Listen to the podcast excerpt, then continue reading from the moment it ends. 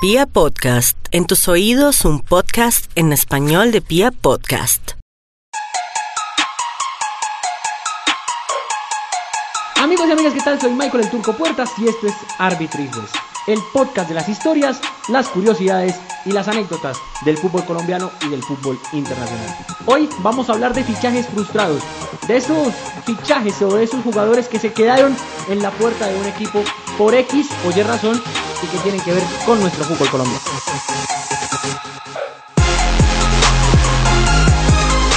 Y en este episodio vamos a empezar hablando de Jairo Fernando Castillo, delantero tumaqueño, nacido el 17 de noviembre del año 1977. Había deslumbrado con el América de Cali, apareció en el año 95-96 en ese recambio generacional que tuvo el cuadro americano. Tuvo un aceptable campeonato del año 97, en el 98 le fue muy bien y en el 99 y 2000 fue su gran etapa, vestido de rojo americano. Para el año 2000, para la segunda parte de ese 2000, se va al Club Atlético Vélez de Argentina, no le va mal en cuanto a números, pero regresa al cuadro americano. ¿Qué pasa en América? En 2001 arma un ataque brutal junto a Julián Vázquez, junto a David Ferreira, junto al Guido Mafla, que le termina dando a la postre el título número 11 al cuadro Escarlata. Pero resulta que en ese momento se empezaba a hablar de un posible fichaje de Jairo Castillo a el Genoa de Italia. Ese fichaje se frustró porque el día 19 de agosto de ese 2001 Jairo Castillo tuvo un accidente de tránsito en los cuales estuvieron involucradas las hermanas Claudia y Caterina Ojeda, que a la postre fallecieron en ese accidente de tránsito. Y Castillo fue el principal sospechoso, siendo que estaba conduciendo el carro que las accidentó y también estaba en estado de alicoramiento. Obviamente el club italiano se entera de esta situación, lo aparta de sus planes y Castillo no solo entra en un lío por tener que quedarse jugando en Colombia, sino también en un lío judicial. En septiembre de ese año la Fiscalía 35 seccional de la ciudad de Cali le cambió como el veredicto si se quiere, pero lo obligó a permanecer en la ciudad de Cali hasta prácticamente el año 2002. Castillo no podía siquiera salir de Cali. Jugaba solamente los partidos que le correspondían al América en condición de local. Se intentó hacer una negociación para que pudiera estar en la fase final del campeonato, no se pudo. Cumplió una parte de su sentencia, hubo un arreglo en el año 2002 y en el 2002, pues ya con esa situación, digamos que entre comillas superada, vuelve a sus fueros como goleador de América de Cali y le da la estrella número 12 al cuadro Escarlata en la ciudad de Medellín. Vamos a recordar precisamente lo que fue esa final de 2002 para Jairo Castillo y lo que significó después, no solo ya haberse visto inmerso en este impasse judicial, sino que también haber quedado fuera del fútbol italiano. El Tigre volvió a rugir y resultó fundamental en los dos partidos finales. Sus tres goles fueron suficientes para sellar un título con sabor a revancha. Tigre, ¿a quién le dedica ese título, Tigre? A mi familia, a mi hija, a toda la hinchada americana que se lo merece. Del paso del infierno que vivió el año anterior a imprimirle su sello personal a la delantera americana. ¿Usted pensaba que iba a ser el hombre clave en esa final? ¿Lo tenía ya medido, ya lo venía preparando? Uno no sabe, eso del fútbol uno no sabe, pero se dio y fue importante. Explosión en la cancha, el Tigre ha madurado en la vida. Quedan atrás momentos difíciles, ¿cierto? Sí, sí, la verdad que sí, después de todo lo que me pasó, fue bueno. ¿Cómo se siente de llegar y ser el hombre aclamado por toda la afición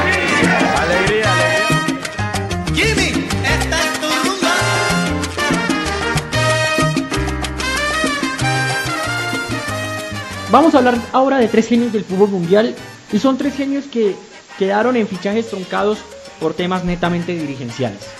El primero de ellos es Carlos Alberto Valderrama Palacios, el pibe Valderrama, el 10 de la selección Colombia en los años 90. Figurón en el Deportivo Cali, figurón en Millonarios, figurón en el Junior de Barranquilla, la estaba rompiendo en la eliminatoria rumbo a Estados Unidos 1994.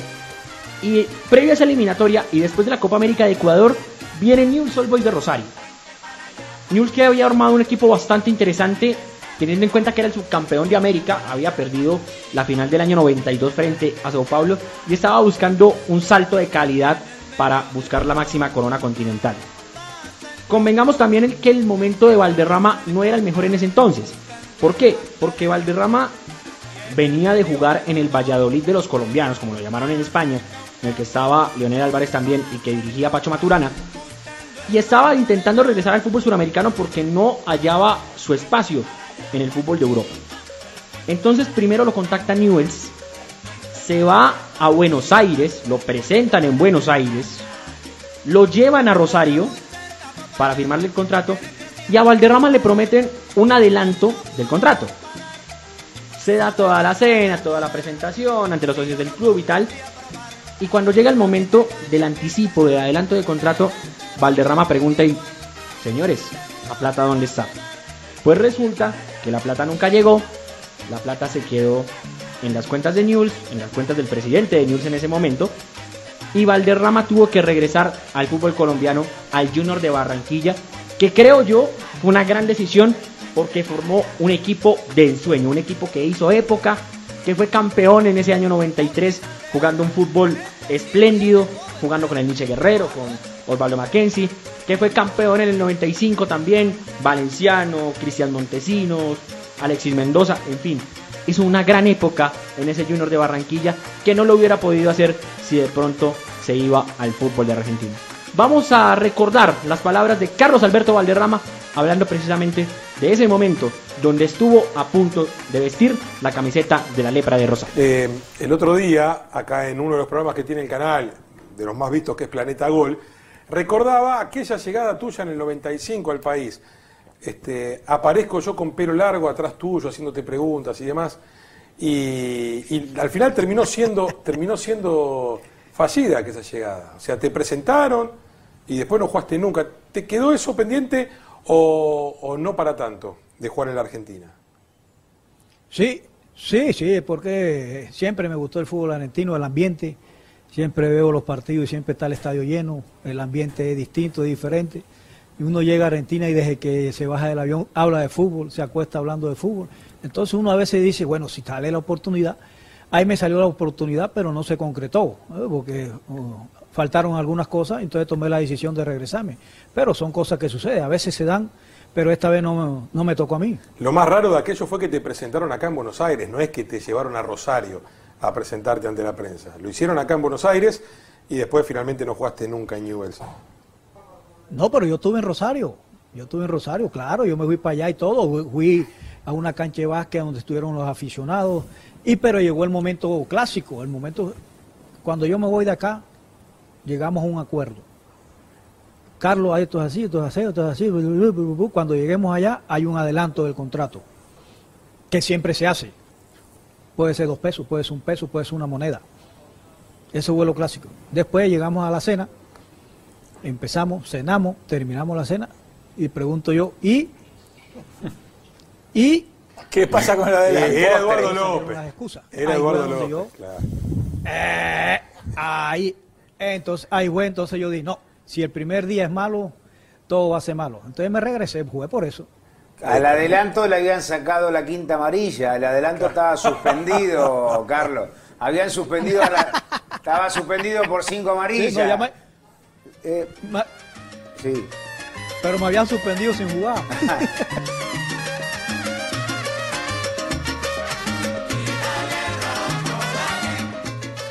De pronto los que somos más jóvenes no tenemos noción del genio que era el futbolista del cual vamos a hablar en este apartado de árbitro y juez.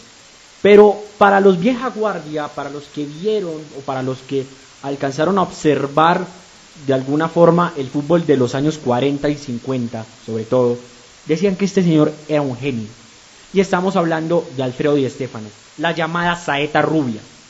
Lo curioso de esto, y ya vamos a entrar en, detalles, es que Alfredo Di Stéfano llega a Millonarios en el año 48-49, ya producto de la crisis que se generó en el fútbol argentino y de la huelga de jugadores que se presentó en el fútbol argentino. Venía con Pedernera, Pedernera fue el que lo acercó al fútbol colombiano, tipo Rossi, en fin, y formó el llamado equipo del Dorado. Es el Dorado que le dio tantos títulos a Millonarios, que le dio por lo menos sus seis primeros campeonatos, que era una fantasía como jugaba, era un equipo práctico, que jugaba lindo, que jugaba bien, que era certero también, porque era un equipo que anotaba a granel y que esas grandes figuras traídas del sur del continente le dieron mucha gloria al cuadro embajador y pues obviamente Alfredo Di Stéfano que después se iría al fútbol español y sería un ídolo total en la historia del Real Madrid Club de Fútbol. Pero lo interesante de esto y, por lo que lo traemos a, a colación en este episodio es que Alfredo Di Stéfano inicialmente no iba a llegar a Millonarios. Alfredo Di Stéfano iba a llegar originalmente a la Universidad Nacional. Recordemos que la Universidad Nacional tenía su equipo profesional en el año 1948. Es uno de los fundadores del fútbol profesional, de hecho. E iba a fichar a Di Stéfano iba para el año 1949, estaban muy adelantadas las conversaciones para llegar al elenco universitario, pero la influencia de Adolfo Pedernera y su arraigo, digámoslo de esa manera, con el equipo de los millonarios es lo que lo termina acercando al elenco embajador. Entonces, es una historia bastante curiosa, no la saben muchos. Acá tengo que, que agradecerle a la gente de datos americanos y en especial a Diego Aristizábal, que fue quien me facilitó este dato, pero si está compilado en los diarios de la época el fallido fichaje de Alfredo Di Stéfano a la Universidad Nacional de Colombia. Vamos a recordar la voz de Alfredo Di Stéfano hablando precisamente de lo que fue este ciclo con el Club Deportivo Los Millonarios. Gracias, por ese fútbol de ayer. Bueno, me fui a Colombia porque en Buenos Aires, en Argentina, había una situación muy delicada, dado que se había producido una huelga en el año 1948, y entonces aprovechando que Colombia se había separado de la FIFA, la liga se llamaba la Di Mayor, entonces Pedernera, que había iniciado la, la huida hacia Colombia, nos invitó a nosotros a ir a, a Bogotá, al equipo de Millonarios. Y efectivamente fuimos, donde jugábamos en un equipo que se estaba recién construyendo, que era muy bueno. Y resulta de todo esto fue que nosotros cobrábamos, quién sabe, ocho veces más de lo que cobrábamos en, en River Plate de Buenos Aires.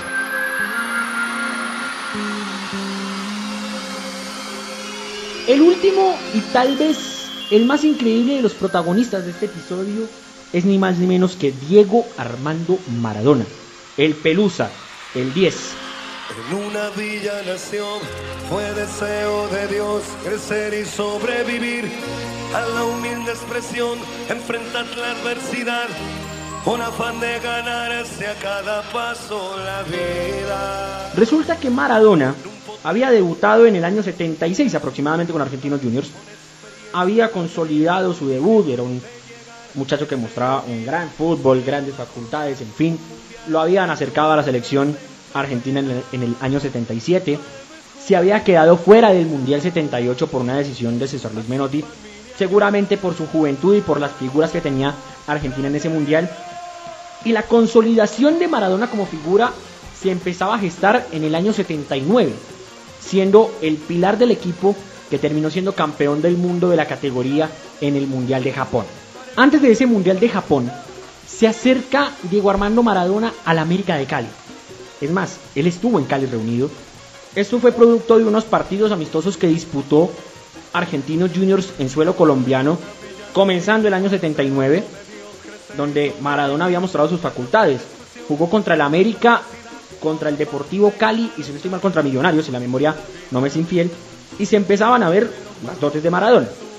Lo acercan al América, se sienta en la mesa directiva, estaba Pepino San Giovanni como presidente, y hay que decirlo, estaba Miguel Rodríguez Orejuela, que era el intermediario en ese momento entre el negocio de Maradona y el América. Maradona incluso posó con la camiseta de los 50 años del América de Cali, y estuvo en la portada de la revista del América. En ese momento América tenía una revista muy consolidada eh, con, con, la dirección de Humberto Valverde y que era un producto muy ameno para la hinchada. Y Maradona apareció en esa portada ya vestido de americano.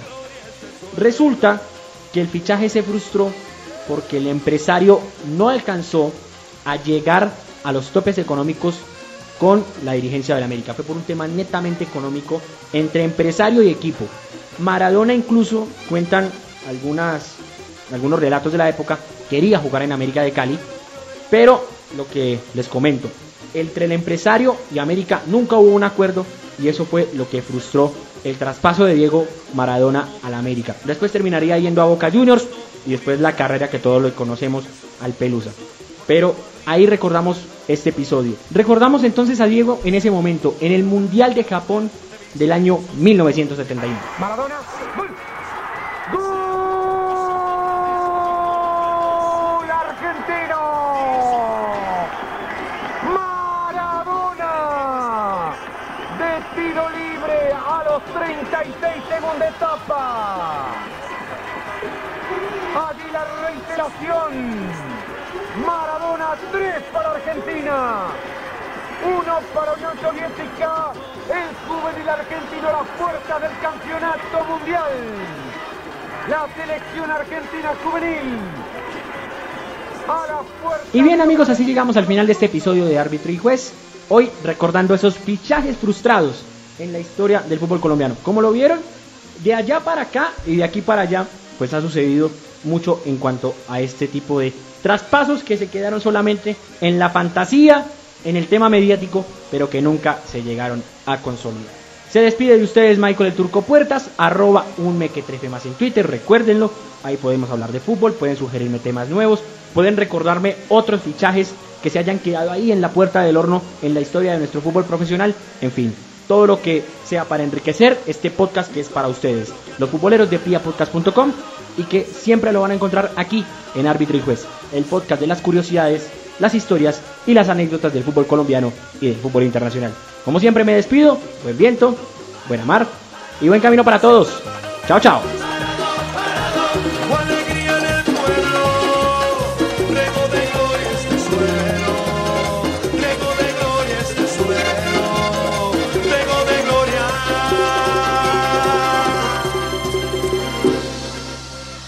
¡Te quiero, Diego!